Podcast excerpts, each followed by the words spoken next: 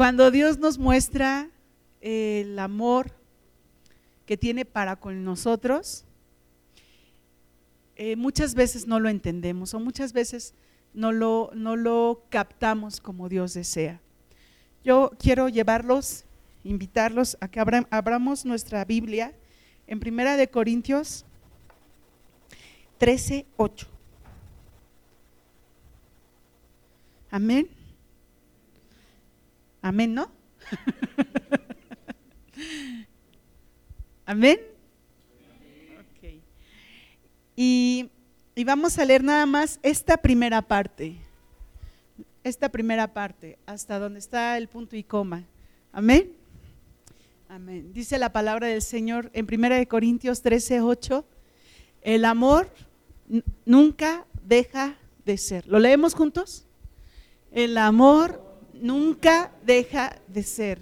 Vamos a orar. Padre, en el nombre de Jesús en esta hora, yo te doy gracias, Señor, porque tú eres en medio nuestro. Gracias, Padre, porque guardas de nuestra vida. Gracias, Señor, porque tu palabra es en nosotros. Espíritu Santo, yo te ruego que tú pongas la palabra en mi boca, Señor, que mi espíritu, mi alma y mi cuerpo quede sujeto a tu voluntad, a tu espíritu, Señor, y sea como carbón encendido, Señor, cada palabra, Padre. En el nombre de Jesús, en esta hora, unge mis labios, Señor, y unge nuestro ser, Padre, para que podamos recibir la palabra, para que sea de bendición y podamos llevarla por obra, Padre. En el nombre de Jesús, en esta hora te ruego también por aquellos que no han podido venir, Señor, Em, en enfermedad o en alguna situación que estén viviendo, Padre, ruego porque sus vidas sean guardadas en ti, haya sanidad, Padre, en su ser y también, Señor, cada problema sea resuelto en tu palabra, Padre. En el nombre de Cristo Jesús, amén. Amén. Esta, esta palabra, todo este eh, pasaje sobre la, la preeminencia del amor es muy bella y, y nos la enseñan de tal manera que podamos entender el amor de Dios, pero a veces no lo captamos. Y yo estaba orando al Señor en la semana, eh, el Señor me mostraba precisamente esta palabra y, y yo decía, pero es que ya es muy trillado hablar del amor, ya la gente está muy acostumbrada, ¿no? Así como que hablar de eso. Pero yo lo sentí muy fuerte en mi corazón y el día de ayer, cuando fue la reunión de jóvenes, este, el, hermano que compartió precisamente habló algo sobre esto. Y yo dije, Señor, pues yo lo tomo y creo en tu palabra y yo sé que tú estás hablando a mi vida y sé que también estás deseando que esta palabra sea de bendición para mis hermanos.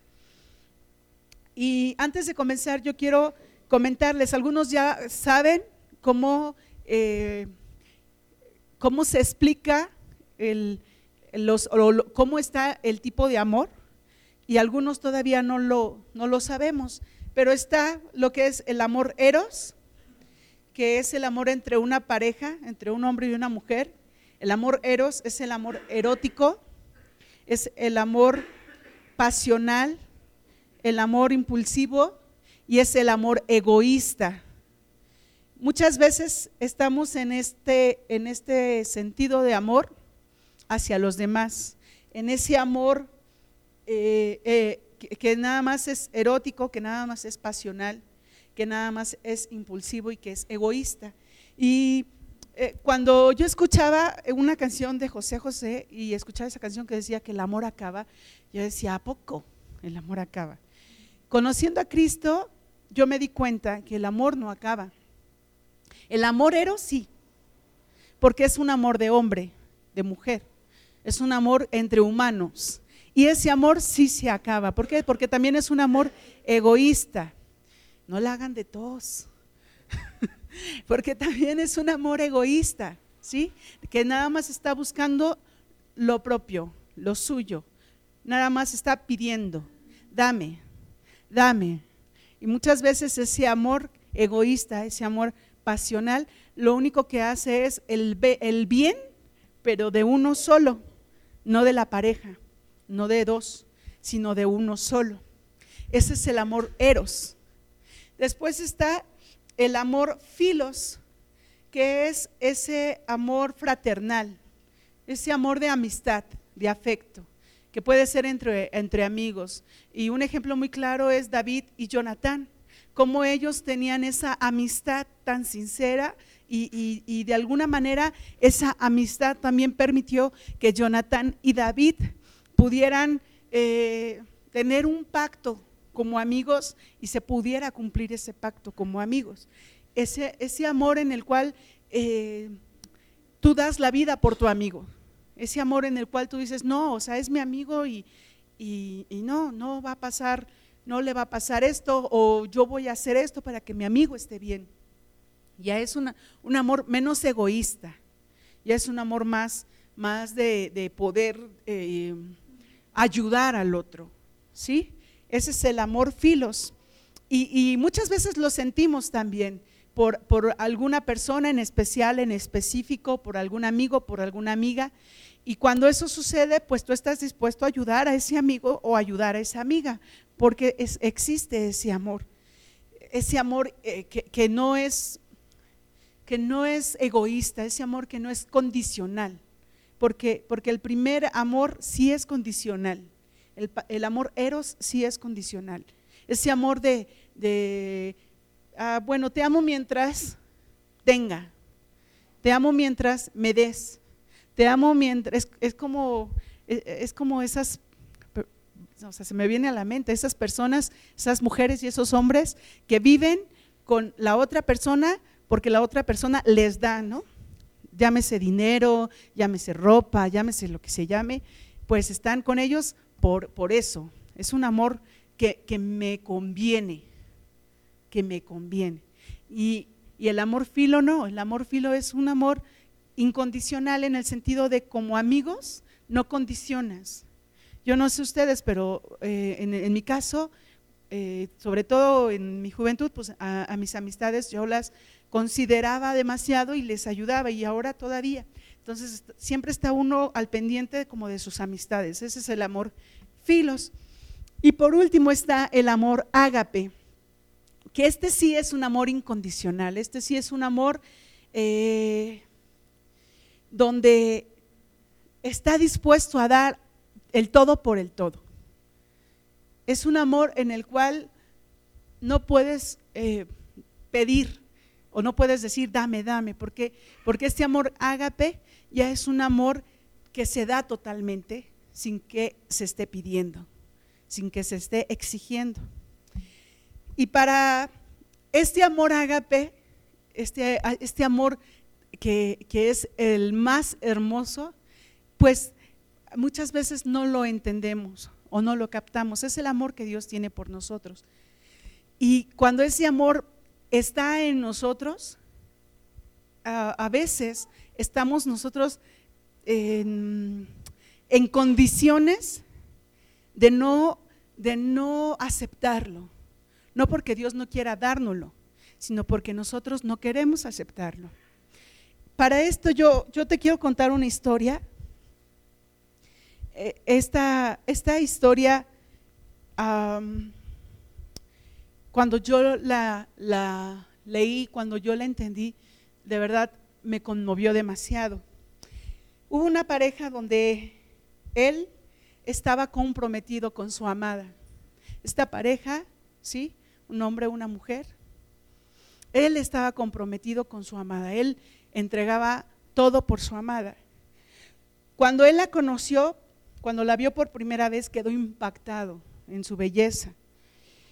Y aunque, aunque su amada sí, es, vivía en, en una situación y en una circunstancia de inmundicia, él no le importaba eso.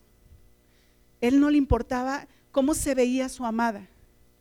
Su amada no se veía bien, su, ropa no era eh, bonita, era una ropa desagradable, eh, vivía en, la sociedad.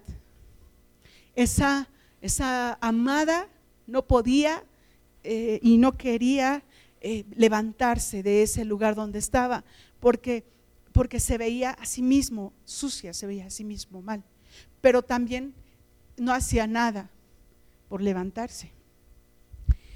Cuando él la miró, la miró con ojos de amor, cuando él miró a, esa mujer, él la vio con ojos de amor. Y, fue lo más preciado para él.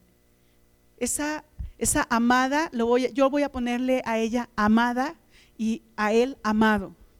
¿Sí? Y esa amada, yo tenía una amiga en la secundaria que se llamaba Amadita, bueno, se llamaba Amada, le decíamos Amadita, es en serio, ¿eh? tenía una amiga que se llamaba Amada, le decíamos Amadita. Entonces, eh, esta amada, esta, esta amada era, era lo, más, lo más valioso para él, aunque ella no lo supiera, aunque ella todavía no lo conociera totalmente o no lo conociera. Pero ella no lo amaba, ella no lo quería.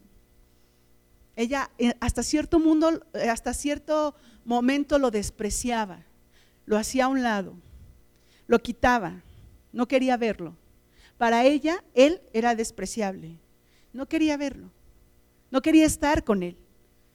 Esta amada eh, prefería seguir viviendo donde estaba, allí en la suciedad, allí en la inmundicia, que estar con el amado. Un, un día, este amado fue por ella porque la vio muy mal, la vio totalmente lastimada, la vio totalmente eh, eh, golpeada, desgarrada, la tomó y se la llevó a su casa. Y este amado limpió sus heridas, la cuidó, la puso en su cama y estuvo vigilando que ella estuviera bien. Estuvo vigilando que ella sanara poco a poco cada herida. Fue limpiando cada herida, fue limpiando cada, cada parte de su ser que estaba mal.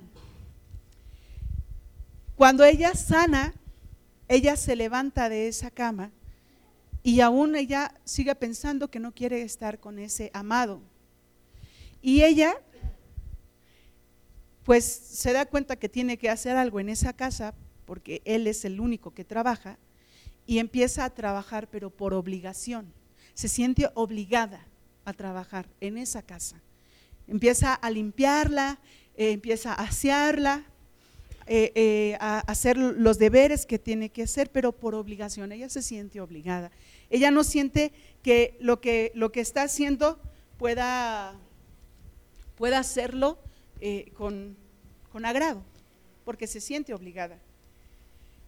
E, ella llegó un momento donde ella ya estuvo bien, donde ella ya estuvo eh, eh, sana y ella confió más en lo que ella era, en su hermosura, en su vanidad, en su, en su soberbia, que en su amado. Y al confiar más en eso, ella decide irse y dejar al amado. Estaba confiada en sus vestiduras, en sus costumbres, y al sentirse segura de sí misma, regresó a su antigua vida. Ella pensó que ya no iba a suceder nada, que ya no la iban a pisotear. ¿Por qué? Porque ya estaba ella bien. Pero regresó a su antigua vida. Al estar en su antigua vida, volvió a sus costumbres, volvió de nuevo a ser la mujer que era, a lo mejor con otra ropa, pero era la misma mujer, era la misma amada. Llegó un momento donde esa ropa no le duró para siempre, donde esa vestidura no le duró para siempre, donde ese, ese eh, arreglo personal no le duró para siempre y volvió a ensuciarse, volvió a vivir en la inmundicia, volvió a vivir en, esa, en esos lugares donde lo más vil era presente. Cuando esta mujer estaba ahí, se dio cuenta que el amor que tenía por ese amado era un amor egoísta. ¿Por qué?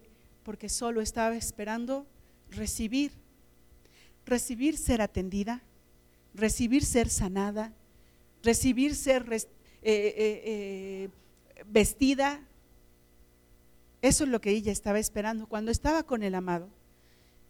Y se dio cuenta ella. Pero ella no, no quiso regresar. Ella prefirió quedarse ahí. Su amado, siendo paciente, fue a buscarla. Y al buscarla, la tomó de nuevo y regresó con él a su casa. Cuando el amado la regresó de nuevo a su casa, ella no quería irse, ella repelaba y decía, no quiero, y no quiero, y no quiero. Y él simplemente con amor y con paciencia la llevó a su casa. Habló con amor, tuvo tolerancia, buscó restaurar la vida de su amada, trató de que su amada se sintiera bienvenida, de que su amada se sintiera amada, trató de que su amada se sintiera complacida, la cuidó, buscó también que su amada pudiera estar a gusto y en paz. Y al cuidarla también estuvo restaurando de nuevo su corazón, restaurando de nuevo su ser. Esa amada que vivía en lo vil y en lo menospreciado, fue restaurada, fue limpiada, fue sanada. Pasó el tiempo y la amada se dio cuenta que él no buscaba lastimarla ni usarla. Y eso trajo paz a su corazón, eso trajo calma a su corazón. Y empezó a trabajar y a colaborar en la casa, en los quehaceres de la casa. Y por agradecimiento, ella lo hacía. Ya no fue por obligación. Ya no fue porque ahora lo tengo que hacer porque pues si no, ¿cómo? Se animó que lo haga él solo. Ahora ya fue por agradecimiento. Él me sano. Él me trajo hasta este lugar para que yo pudiera estar sana, para que yo pudiera estar limpia, para que ya no esté yo viviendo en esta situación donde yo vivía, donde la gente me escupía, donde la gente me, apedreaba, donde era usada, usada, perdón, por hombres y por mujeres, donde no me querían, donde pasaba la gente y me ignoraba. Esta amada fue llevada a ese lugar y al ser llevada a ese lugar, pues el, amado la restauró, le ayudó para que su corazón fuera restaurado, le ayudó para que su corazón fuera eh, valorado por ella misma, le ayudó para que su corazón no estuviera en una situación en la cual ya no se quería ella, sino empezara ella a amarse también y a entender que él no buscaba el, el usarla, el aprovecharse de ella, sino que él buscaba la manera de que ella pudiera ver el amor que él sentía por ella y que ella misma pudiera amarse. Cuando ella empezó a trabajar en casa por agradecimiento, hubo paz en su alma, hubo paz en su corazón. Pero a veces seguía sin sujetar su corazón a su amado, sin sujetar su corazón a ese, a ese varón que le ayudó y la rescató Voy a orar para que, y reprender todo espíritu de sueño. En el nombre de Jesús.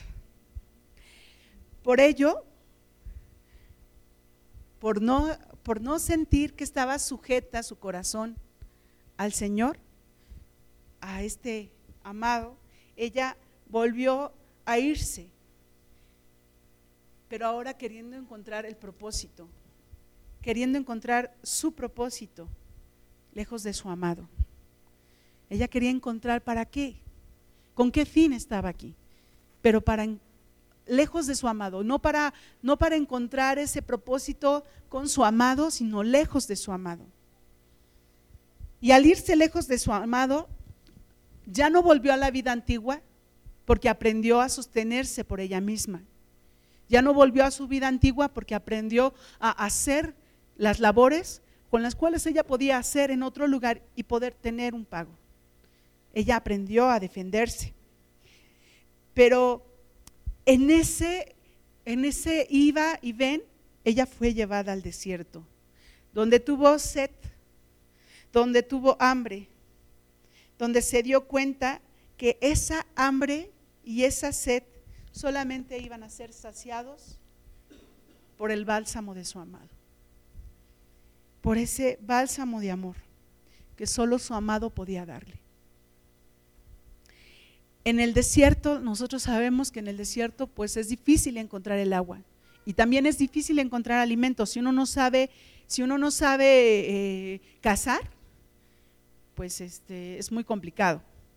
Pero pues ella buscó la forma de poder eh, estar por lo menos de pie, aunque su sed y su hambre no fueron saciadas. En el desierto el sol quema en el día, pero en la noche la arena no guarda el calor y hace mucho frío. A mí me pasó cuando era más joven todavía, estaba en los scouts y nos fuimos de campamento a, a una playa allá por Guerrero y yo no llevé cobijas porque dije, vamos a la playa, allá hace mucho calor. Nada más me llevé mi ropa, no llevé cobijas. Y, pues llevaban la casa de campaña y todo. Entonces nos dormimos a la hora que nos dormimos, vaya.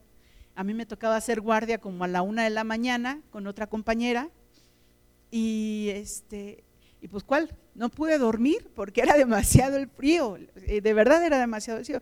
La, casa de campaña y, abajito ahí la arena, pues se transmitía el frío y pues yo no me podía, o sea, estaba toda congelada ahí. Y ya fueron por nosotros y nos dijeron, ya les toca la guardia. Y dije, dije, por lo menos ahí voy a estar en el fuego, ya, porque no podíamos tampoco salir si no nos tocaba la guardia. Entonces ya salíamos, mi, compañera y yo, y ya por lo menos ahí en la fogata tratábamos de calentar, bueno, yo me trataba de calentar, porque todas mis compañeras sí llevaron cobija, pero ninguna se compadeció de mí, porque nada más llevaban su cobija, no, no llevaban otras. Y cómo recuerdo qué frío tenía, de verdad. Cuando se despertó, despertamos a la siguiente guardia, yo le dije al muchacho que le tocaba la siguiente guardia, le dije, oye, préstame, le decíamos tiquitos. No me pregunten por qué le decíamos tiquitos, pero así le decíamos. Yo decía, préstame, tiquitos, préstame tu cobija. Ay, pero la voy a usar. Esta hora que vas a estar en guardia no la vas a usar, préstame tu cobija. Bueno, pero me la regresas ahorita que, que ya sea la hora de irme a dormir, te voy a hablar y me la vas a dar. Yo sí. Pues ya esa fue la única hora que pude dormir, porque las demás tuve que entregarle la cobija a mi amigo y pues ya no, ya no pude calentarme. Entonces el desierto es frío. Y sola en el desierto, amada, no pudo, no pudo tener calor, no pudo cobijarse. No había con qué taparse del sol, pero tampoco había con qué taparse del frío. Y cuando eso pasa, cuando eso sucede, yo no sé ustedes, pero ahora que he estado haciendo aquí mucho frío, ahora que he estado haciendo aquí mucho frío, eh, ha habido ocasiones donde los pies se me enfrían y tardo muchísimo, muchísimo en calentar nada más mis pies. Y yo no sé, la mayoría yo creo que sí sabe, tengo mis pies lastimados, mis tobillos lastimados y el frío provoca un dolor muy intenso en mis, en mis huesos. Y cuando eso me sucede, este, pues peor tantito, porque aún acostada duele y duele mucho. Entonces llega un momento donde de plano dijo, si no me caliento no voy a poder dormir, porque está el frío de los pies y aparte el dolor. Entonces busco la manera de calentar mis pies. Y cuando eso sucede, pues ya me duermo, pero mientras, pues sigo despierta y con el ojo pelón. ¿Por qué? Pues porque no me puedo, no me puedo cubrir o no me puedo quitar el frío. Pero cuando uno está en el desierto y no tiene nada con qué cubrirse, pues por más que quiera uno cubrirse, el frío pega y el sol pega. Y llegó este momento donde ella, solamente ella se dio cuenta aquí que esa hambre y esa sed, ese frío y ese calor, solamente podían ser cubiertos por su amado y por el amor de su amado. Cuando su amado se dio cuenta que ella se fue, porque ella siempre se iba cuando su amado no se daba cuenta, cuando ella se da cuenta, perdón, su amado se da cuenta que ella se fue, él no fue por ella. En esta ocasión, él no fue por ella. Pero él esperó, esperó pacientemente, esperó con calma, esperó con amor y esperó porque porque la amaba. Pero cada día la amaba más y más. Cada día ella él clamaba por ella, cada día él clamaba por ella más y más. Cada día él buscaba al Padre y le decía, la amo, la amo. Y el Padre le decía, pero mira, ya se ha ido, ya es la segunda vez que se va. ¿Qué estás esperando tú? La amo, la amo, no puedo dejarla, la amo. Y por más que, que buscaron en otro lado sus amigos o mira, acá está otra joven, acá está otra joven. No, yo amo a mi amada y solo a ella. Y él clamaba al Padre, yo la amo, yo la amo, yo la amo todos los días. Todos los días el Padre iba y le decía, pero ya se fue. Pero él le decía, yo la amo yo la amo. Cuando su amada se dio cuenta en el desierto del amor que su amado tenía por ella, regresó, dejando paso a paso su orgullo, su vanagloria, su soberbia, su altivez, su amor propio Qué difícil es, qué difícil es dejar todo eso. Aún todo aquello que amaba en el pasado y que no le servía para regresar con su amado, tuvo que dejar todo eso paso a paso. Y esta vez, cuando su amado vio que ella regresó, ella, él esperó que ella llegara hasta él. Y cuando ella llegó, ella se entregó totalmente. Ahora servía en la casa, ahora trabajaba en la casa, en los labores de la casa, pero ya no lo hacía por obligación, ya no lo hacía por agradecimiento, ahora lo hacía por amor. Ahora trabajaba ahí por amor servía por amor. ¿Saben una cosa? Esta historia es la historia tuya y mía. Nosotros somos la iglesia. Nosotros somos esa amada. Y somos esa amada que nos vamos.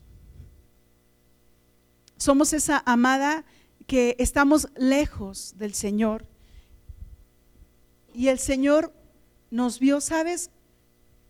A mí me encanta esta palabra. Cuando yo la leo por primera vez, digo, wow, Señor. Vamos a Ezequiel 16.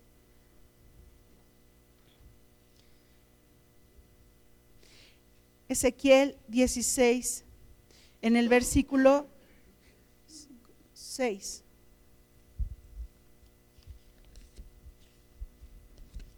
Amén. ¿Ya lo tienen? Fíjate lo que te dice el Señor, fíjate lo que nos dice el Señor. Amén. Dice, y yo pasé junto a ti y te vi sucia en tus sangres. Y cuando estabas en tus sangres, te dije, vive. Sí, te dije, cuando estabas en tus sangres, vive. Nosotros cuando estábamos lejos del Señor, ¿cómo estábamos? Muertos. Vivíamos en la inmundicia, en la pudredumbre. Mas el Señor nos ve, nos mira y ve que estábamos muertos. Y el Señor con su amor nos mira y nos dice, vive. Sí, a ti te digo, vive. Ya no más estés muerto, ya no más estés muerta. Levántate, vive. Y, y en ese momento Dios nos dio vida. En ese momento Dios nos dio vida.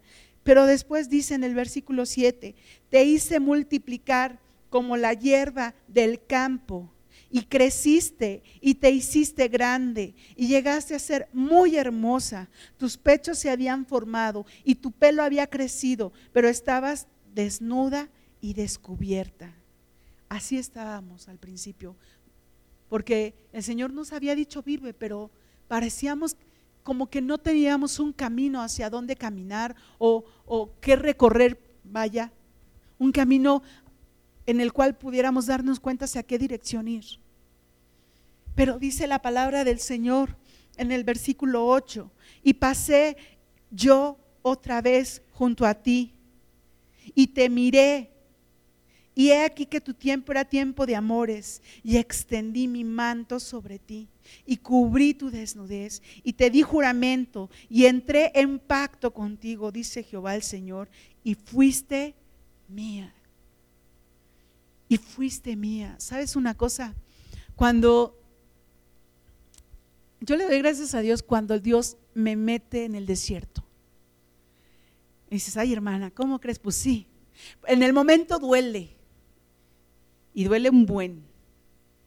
Pero sabes que cuando sales del desierto, eres otro, eres otra.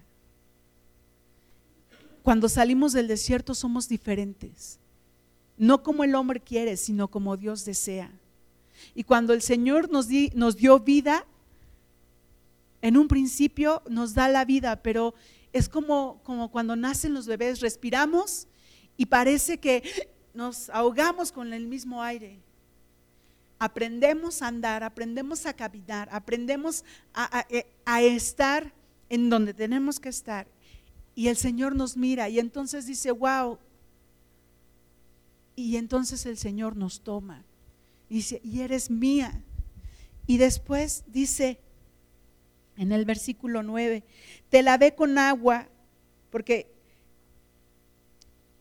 pues, recuerden que en el, en el 6 dice que son tiempos de amores, en el 6 y en el 7, que todavía estabas en tu sangre, pero que ya, en el 7, perdón, dice que ya era tiempo de amores. Y entonces en el 9 dice, te lavé con agua y lavé tus sangres de encima de ti y te ungí con aceite y te vestí de bordado, te calcé de tejón, te ceñí de lino y te cubrí de seda.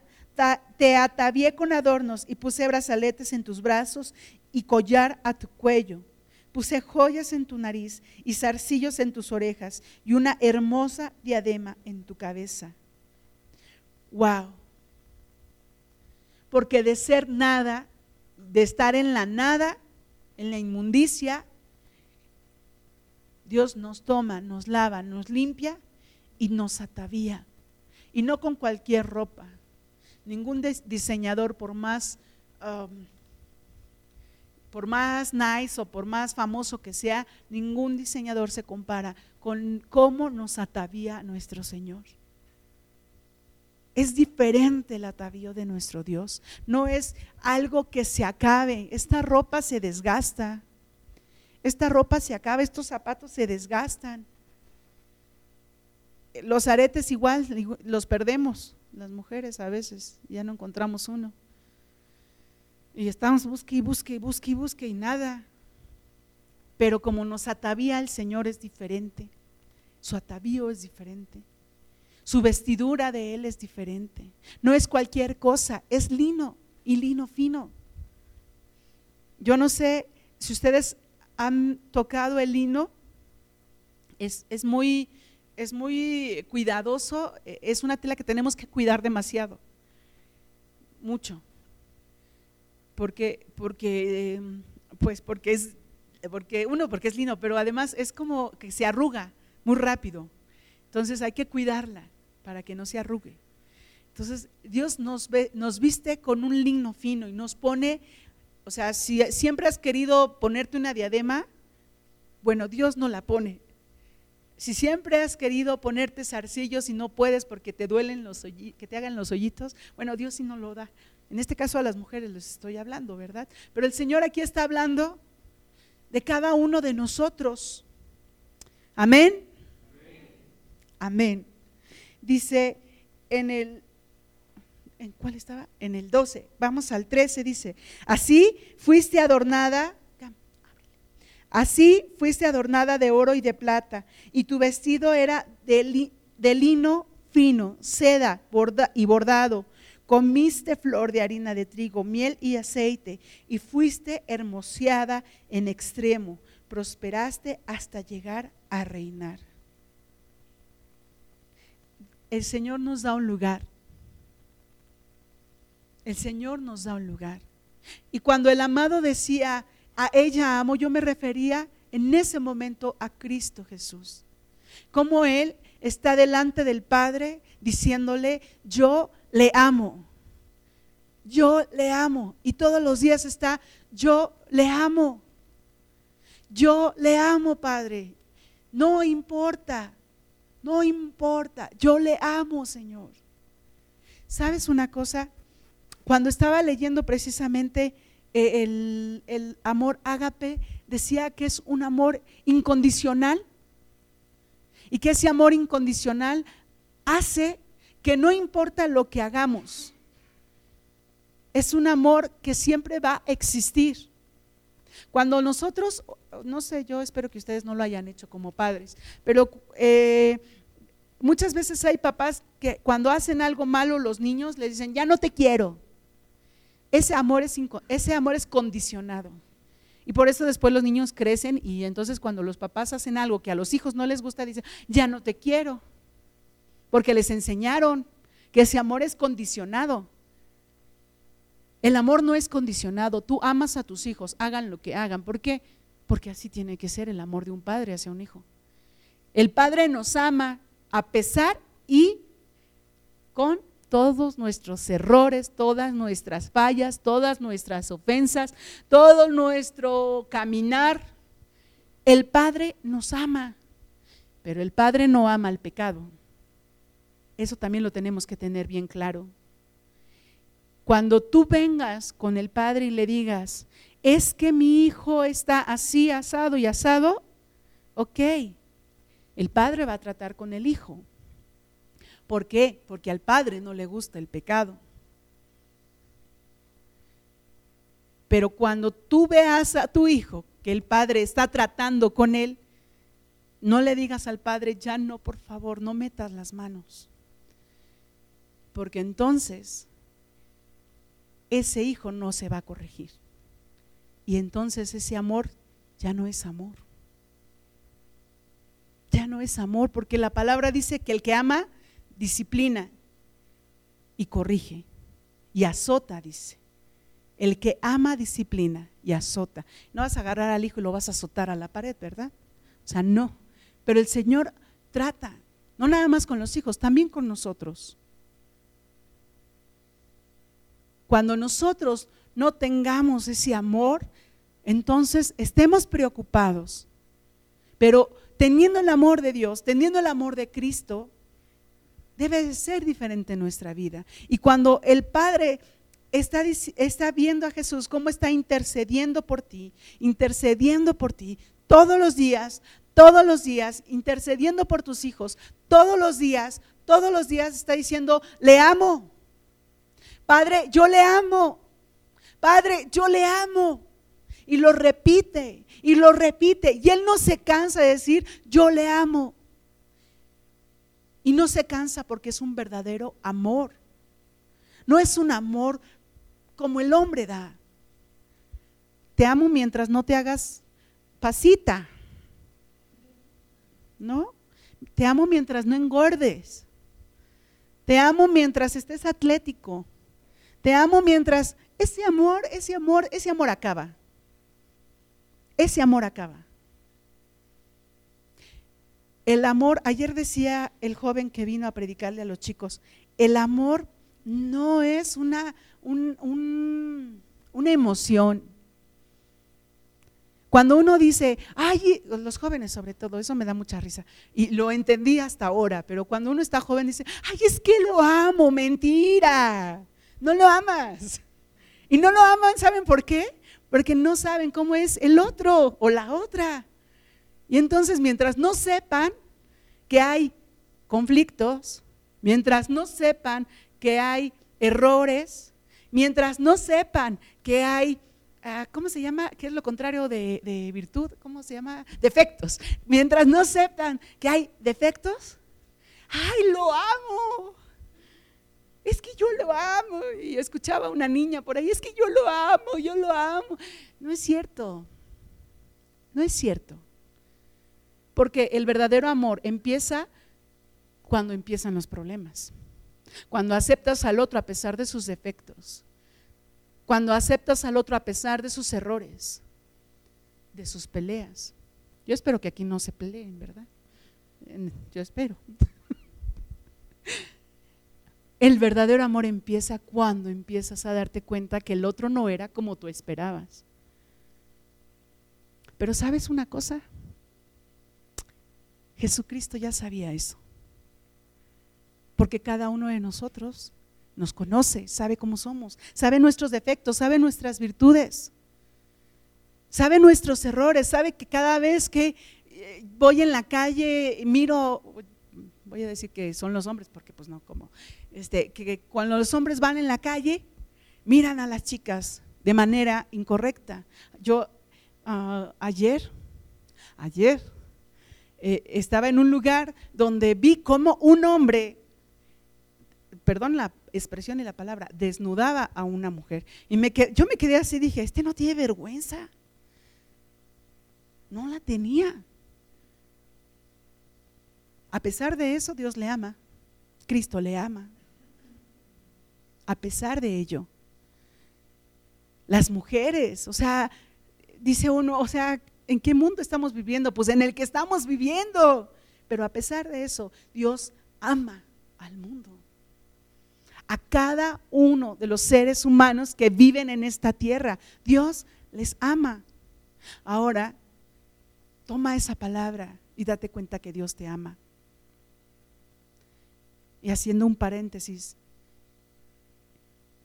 ¿qué estás esperando para poder conocer ese amor en su totalidad?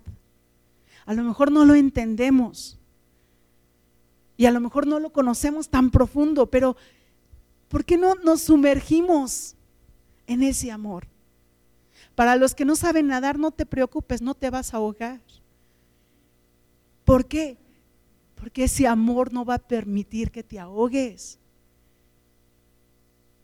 Es un amor tan especial, tan profundo, tan hermoso. Y a veces nada más estamos acariciando la orilla, como los niños, nada más con la manita así haciendo olitas ahí en la orilla.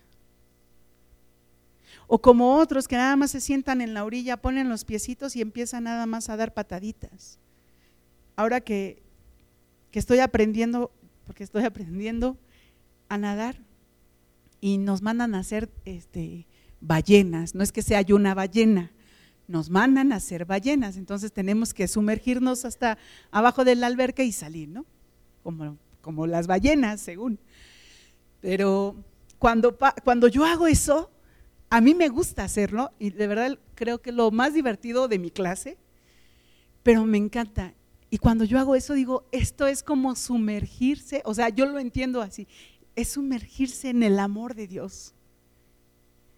Y pues tengo que salir porque el agua me impulsa para arriba, pero ¿qué crees? En el amor de Dios no te sales. No te saca el Señor. El Señor no te impulsa a que te salgas de su amor. Al contrario, Él quiere abrazarte con su amor. Quiere tocarte con su amor. Cambiar tu vida para acabar pronto. Cambiar nuestra vida. Vivimos en una vida, de verdad, a veces queremos poner al Señor en un cuadro y de ahí, ahí es su amor y de ahí no sale. No, es diferente su amor, no es como el nuestro, no es impaciente, Para nada. ¿Cómo es el amor de Dios? Vamos a ver en Primera de Corintios 13. Dice, si yo hablase, Primera de Corintios 13, 1. Dice, si yo hablase lenguas humanas y angelicales y no tengo amor, vengo a ser como metal que resuena o címbalo que retiñe. Y entonces es como esto. Y ya. ¿Sonó? Y ya. ¿De qué sirvió? Pues de nada. En el versículo 2, y si tuviese profecía y, entendiese todos los misterios y toda ciencia, y si tuviese toda la fe, de tal manera que trasladase los montes y no tengo amor, nada soy. ¿De qué me sirve que esa montaña, que ese cerro que está ahí al frente le diga, muévete para allá? Si al rato estoy agarrando la piedra y se la estoy aventando a mi hijo. No me sirve porque no tengo amor. ¿De qué me sirve profetizar a las naciones o profetizarle a las personas, a los reyes o a los sacerdotes, si no tengo amor? Nada soy. Nada soy. Ese amor que proviene de Dios es el que tenemos que buscar. Ese amor es el único que debemos de, ejercer. Les decía hace un momento, el amor no es una emoción, no es un sentimiento. El amor es una decisión. Es una decisión. ¿Por qué una decisión? Porque el amor del hombre se acaba. Pero si viene el amor de Dios a nuestras vidas y decidimos amar a nuestro prójimo, decidimos amar, es diferente. Porque ese amor no acaba. Bonito nos vamos a ver en el cielo aventándonos piedras. Pues no. O diciéndole al Señor, a esa no la juntes porque esa me caía gorda. Pues ¿cómo?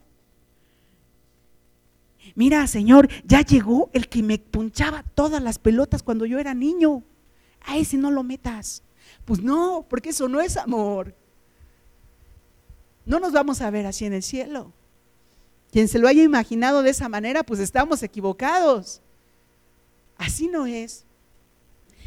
Dice el versículo 3, y si repartiese todas mis bienes para dar de comer a los pobres, y si entregase mi cuerpo para ser quemado, y no tengo amor, de nada me sirve. ¿De qué me sirve ser un mártir? Ay, pobre de mí, si no tengo amor para con los otros. ¿De qué me sirve ser un mártir? Yo eh, esa parte a veces digo, ay, bueno, porque muchas veces nosotros mismos nos flagelamos y nos martirizamos. Y esa parte tenemos que quitarla. No nos sirve de nada, tampoco si no tenemos amor. Si es en Cristo, es otra historia. Como los pastores, misioneros que están del otro lado del mundo o aquí cerquita en Chiapas, en Guerrero, en la sierra de Veracruz, en la sierra de Hidalgo, donde les son quitadas sus cosas por llevar la palabra, donde son eh, martirizados por llevar la palabra y ellos buscan la manera de cómo llevar la palabra. A veces se quedan sin comer, a veces se quedan en la cárcel, a veces les pasa lo peor, pero ellos prefieren llevar la palabra porque tienen ese amor ese amor que solo proviene de Dios. Dice en el versículo 4. Y esta parte es hermosa, porque aquí nos dice el Señor cómo debe de ser el amor. Dice en el versículo 4 del capítulo 13 de Primera de Corintios, el amor es sufrido. O sea que me tengo que aguantar, que me peguen, que me lastimen, yo encontré una definición y dice sufrido, sostener, resistir, aguantar, tolerar, soportar.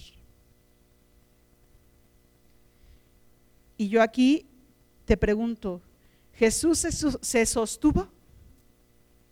¿Jesús se sostuvo? Fue firme, ¿verdad? Jesús resistió. Jesús aguantó. Jesús toleró. Jesús soportó. El amor es sufrido. Cuando tú ames a una persona, no esperes que te ame como tú amas. No esperes que te ame como tú amas, porque el hombre muchas veces no sabe amar, hombre o mujer, no sabe amar. Cuando estás en Cristo aprendes a amar al otro como Dios quiere que tú lo ames. El amor es sufrido. El amor es benigno, es decir, el amor es bueno. Esos que dicen que el amor es malo, ay pobrecitos, entonces no saben realmente lo que es el amor. Porque el amor es benigno, el amor es bueno. Dios es bueno.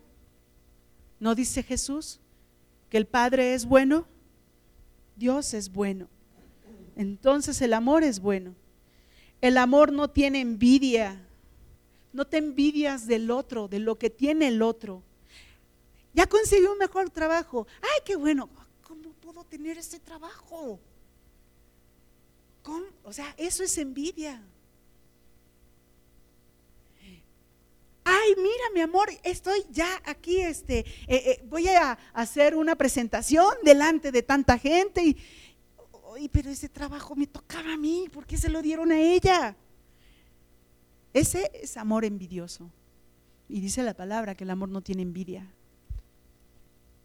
Mi esposo, cuando él trabajaba en el banco, él hacía muchos viajes y a veces eran por una semana, este, o una semana, ocho días completos, a veces eran por menos tiempo, y viajó mucho. Y yo podía haber dicho, o sea, pero ¿por qué se va? O ser envidiosa y decir, no, o sea, no te vayas, no me dejes sola, mejor llévame, ¿no? Ser envidiosa. Pero saben una cosa, yo disfrutaba que mi esposo se fuera, porque él crecía. No, no, no, porque me quedara sola. No piensen en eso. No piensen en eso. No, diga, ¿cómo? ¿Cómo te, o sea, cómo? No, no, no, o sea, sí, sufría porque me quedaba sola y tenía la responsabilidad de los hijos y la casa y todo. Pero me gustaba que se fuera porque él crecía. Y les digo una cosa, siempre que él se va, Dios habla a su vida. Eh, de manera como pareja lo estoy refiriendo. Dios habla a su vida y habla a la mía. Ahora en la mañana que, se fue, lo fui a dejar a las 7 de la mañana a la central para que se fuera. Y ya regresé a la casa y entonces me quedé sentada en mi cama y, me puse a llorar. Y le dije, en verdad, Señor, lo extraño. Y ni siquiera, o sea, el camión apenas iba. Y yo decía, Señor, ya lo extraño.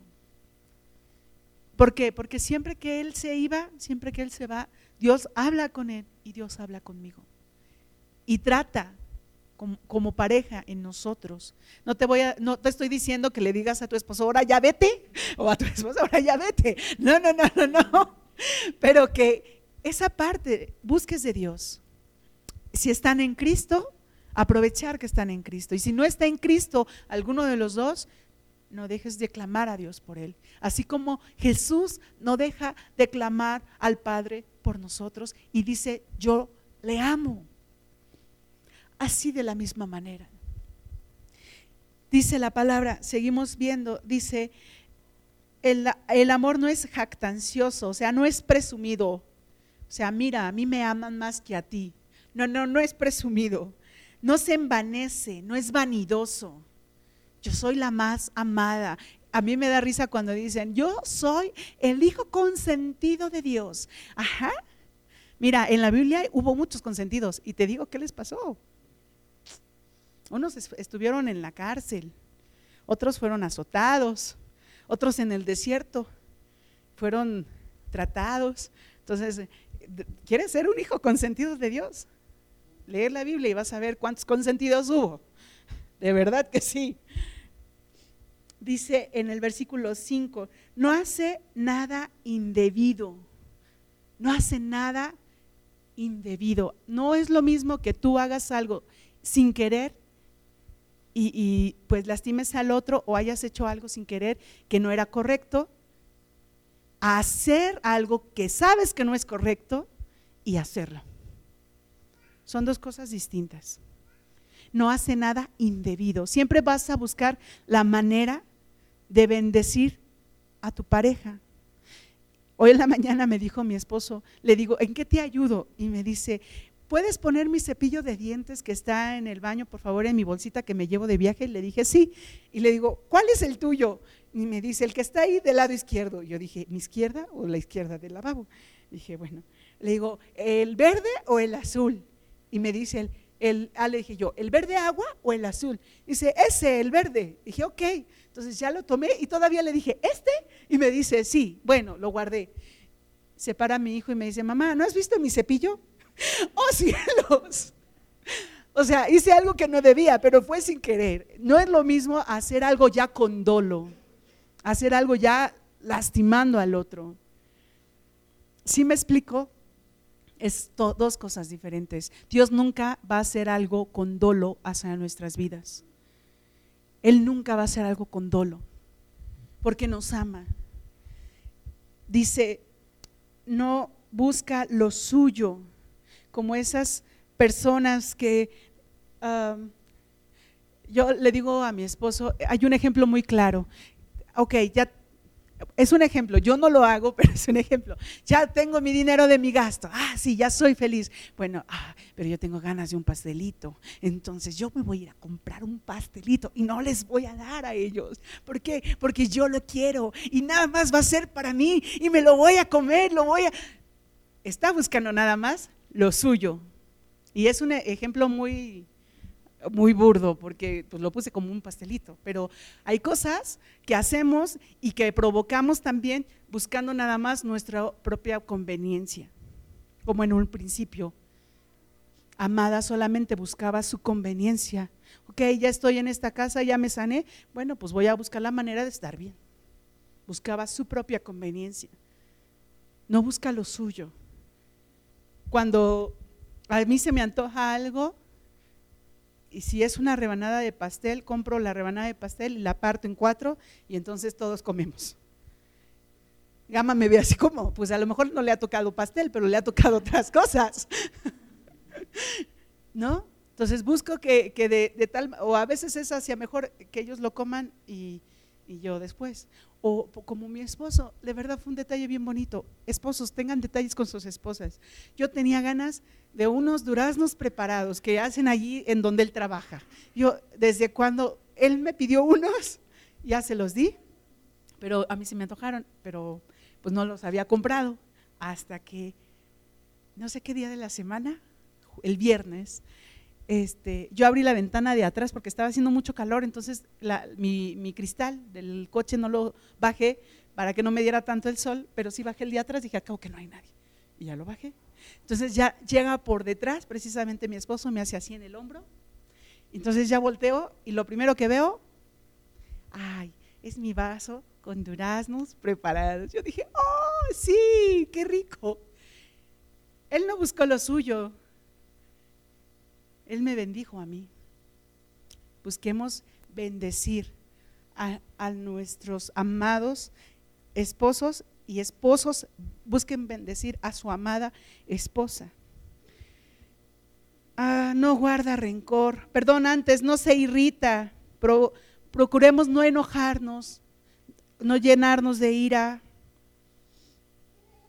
Muchas veces cuando nos enojamos de tal manera cometemos muchos errores y es como, es como un velo en, nuestro, en nuestros ojos y en nuestra mente que no nos deja ver las cosas. Cuando nos irritamos no, nos, no vemos con claridad. Lo mejor es, como decían antes, cuenta hasta 10 y respira profundo. Después dice, no guarda rencor, no guardemos rencor. El amor no guarda rencor. Busca, pídele al Espíritu Santo que escudriñe tu corazón y si guardas rencor, entrégaselo al Señor. Porque, porque es lo mejor, es lo más sano para tu espíritu, para tu alma y para tu cuerpo. Es lo más sano.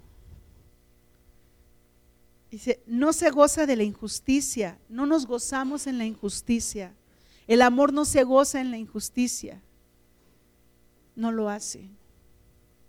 Si le pasó algo injusto a alguien que tú amas y tú te alegras de eso, entonces no es amor.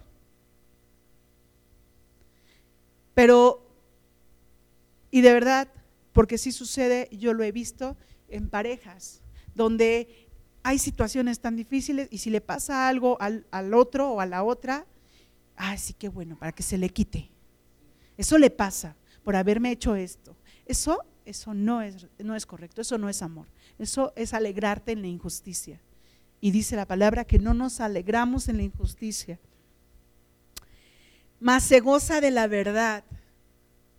Mas se goza, gózate en la verdad, gózate en el amor de Dios, gózate en la verdad cuando tu esposa te dice te amo, cuando tu esposo te dice te amo, cuando tu hijo tu hija te dice te amo. Gózate en ello. Cuando un hermano vaya y te saluda y te diga bendecido seas, gózate en la verdad.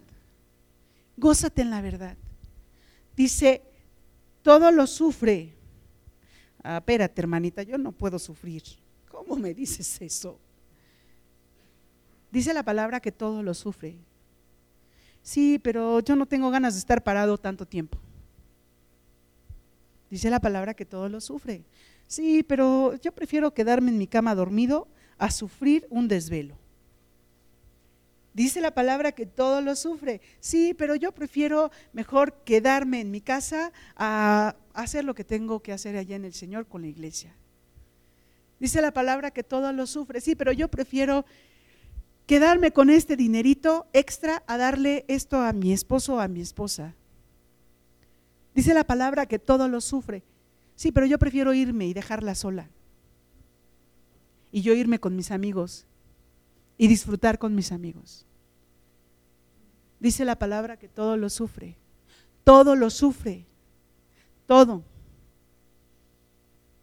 Por eso en el principio dice el amor es sufrido. El amor es sufrido. Y por eso también les decía, no esperes que te ame el otro como tú le amas. Y más si no está en Cristo. Si estando en Cristo a veces es difícil, no esperes que te ame como tú le amas. Mejor ora y pídele al, Señor que le enseñe a amarte como debe de ser. Porque si es como el hombre o la mujer desea muchas veces es con ventajas y desventajas. Pero si es como Dios quiere, va a ser un amor diferente, totalmente. Dice, todo lo cree, todo lo cree, todo lo cree. Y si te dice una mentira, está en él o está en ella. ¿Saben una cosa? Yo, ah, ha, habido hermanos o hermanas que se han acercado a, mí y me dicen, es que mi esposo trabaja en el, tal parte y no viene sino cada tanto tiempo. Cuando eso sucede, yo empiezo a orar y a pedirle al Señor discernimiento y de verdad le digo, Señor, este hombre o esta mujer ya tiene otra. Habla a su corazón y a su vida, que se descubra la verdad. Y se descubre la verdad. Dice la palabra que todo lo cree pero no dice la palabra que tú digas mentiras. No debemos de decirle mentiras a nuestros amados, a nuestras amadas. ¿Por qué? Porque todo lo vamos a creer. ¿Por qué? Porque debe de estar fundamentada en la verdad. Un matrimonio debe de estar fundamentado en la verdad. Una amistad debe estar fundamentada en la verdad. Y si no está fundamentado en ello, ¿en qué va a estar fundamentado? ¿En el amor del hombre? Acuérdate que el, amor, dice José José, que el amor del hombre, el amor acaba. ¿No? El amor acaba. El amor de Dios no. Yo le dije una vez a mi hijo, cuando es el amor de Dios, el amor perdura por la eternidad. Cuando es de Dios, el amor perdura por la eternidad porque Dios es eterno y Dios es amor. Y dice su palabra que el amor nunca deja de ser. Cuando es de Dios, el amor perdura por la eternidad. Dice, todo lo espera, todo lo soporta. Espera todo. Espera todo. No nada más de tu pareja, no nada más de tu esposo o de tu esposa, sino de aquellos a una que amas. Espera todo. Espera uh, desaires, espera a lo mejor em, groserías en cuanto al trato, a lo mejor eh, un maltrato, espera todo. Pero ¿qué vas a hacer? ¿Te vas a quedar así? Tenemos armas y nuestra principal arma es la oración, clamando a Dios, amando. El amado, a pesar de que la amada no quería estar con él, el amado la amó y la cubrió de ese amor. Dice primera de Pedro que, no, primera, primera de Pedro 4.8 dice, el amor cubre multitud de qué? De pecado. El amor cubre multitud de pecado. Entonces, busca a Dios, clama a Dios por esa persona. ¿Por qué? Porque todo lo espera el amor. Que también hay alegrías, sí. También hay gozo, sí. Porque así es el amor también. Dice, dice eh, estaba leyendo eh, un estudio que hicieron que dice que las parejas que van juntas a la iglesia son las más felices. ¿Cómo es eso? Pues sí. ¿Por qué razón? Porque ambos están buscando a Dios y ambos están buscando ser feliz al otro.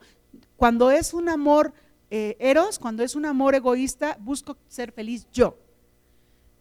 Pero cuando es un amor ágape, busco hacer feliz al otro. Y eso es lo más importante. Dice, todo lo espera, todo lo soporta.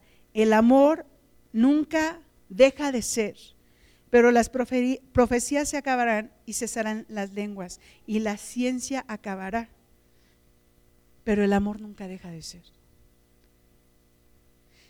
Cuando dice primera de, eh, perdón, Juan, eh, eh, cuando dice Juan que el Evangelio de Juan, para que me entiendan, porque si no van a decir Juan el vecino, no, no, no, el Evangelio de Juan dice que Dios es amor.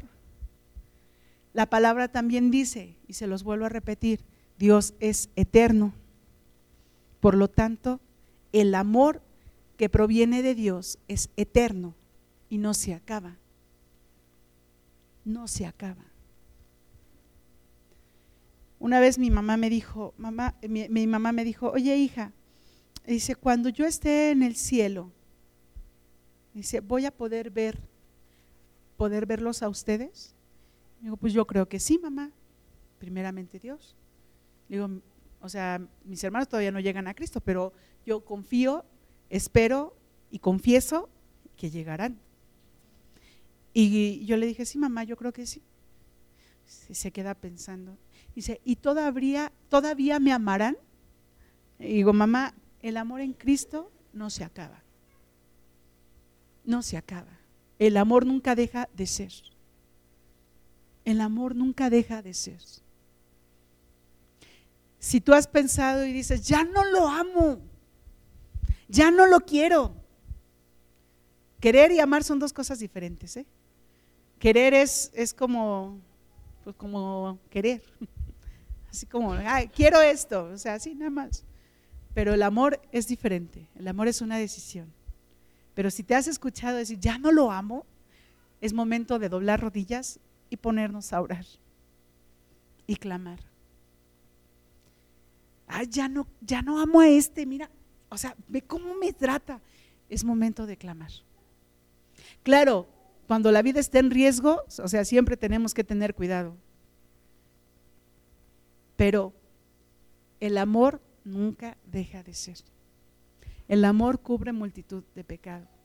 Y Jesucristo, aún después de una hora de haber empezado, le está diciendo al Padre, le amo,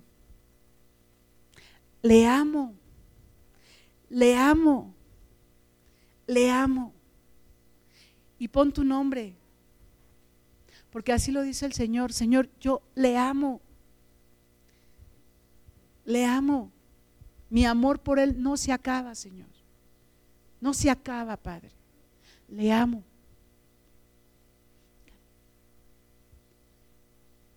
Si tú todavía no te has sumergido en el amor de Dios, yo sí quiero invitarte, sumérgete en ese amor.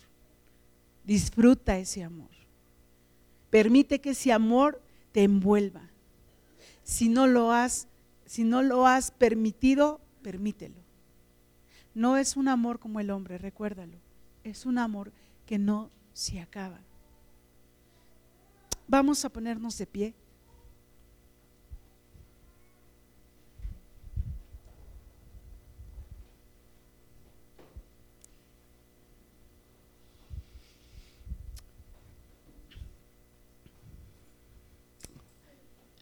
Cuando Jesús es llevado a la cruz y es crucificado, lo hizo por amor a cada uno de nosotros. No nada más fue ponerle una corona de espinas y crucificarle, clavarle los clavos y abrirle el, costado. Cada parte de esa crucifixión fue por amor y por ese amor que tiene por nosotros. Ese amor que es único, que no tiene envidia, que no guarda rencor, que todo lo sufre, que todo lo cree y que todo lo espera. Y que ese amor nunca deja de ser nunca deja de ser.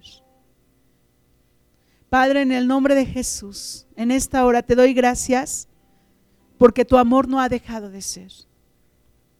Porque aún, Señor, estás delante del Padre diciéndole, Señor, es el amado, Señor. Yo le amo, yo le amo, intercediendo por nosotros y provocando que ese amor sea en nosotros también, Señor. Que haya esa decisión en nuestras vidas de amarte, de amarte, Señor. No vivir nada más en la emoción, Padre, sino verdaderamente tomar la decisión y amarte. Amarte, Señor viviendo como tú deseas, teniendo en nuestro corazón, Señor, el amor que viene de lo alto. Dispuesto, Señor, a vivir lo que hemos de vivir por amor a ti, Señor. Ya no por obligación y no solo por agradecimiento, sino por amor, Padre, por amor a ti, por amor a ti, Señor. Provoca en nuestro corazón que te amemos más y más cada día. Provoca en nuestro corazón que empecemos a ver, a darnos cuenta, a mirar, Señor, espiritualmente el amor que tienes para nuestras vidas. Dejando aquellos, Señor, que realmente no es importante. Provoca en nosotros, Señor, que ese amor se establezca y crezca.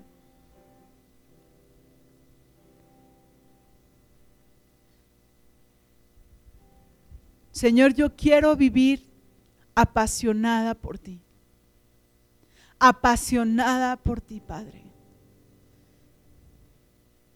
No solamente, Padre, vivir en esa en ese primer enamoramiento que es sencillo, Señor, que es sin compromiso, sino verdaderamente vivir comprometida contigo. Vivamos comprometidos contigo, Señor. Por ese amor, Padre, que tú desbordaste en la cruz por nosotros. Por ese amor que tuviste por nuestras vidas.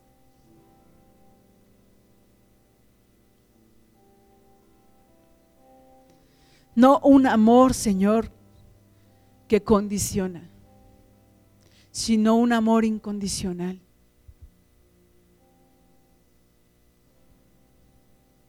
Un amor incondicional. Levanta tu voz, pero que sea de tu corazón, de lo profundo de tu corazón, que realmente estés dispuesto a decirle, Señor, me comprometo, me comprometo a tu amor, me comprometo contigo a vivir en ese amor, a vivir en esa dulzura de tu amor.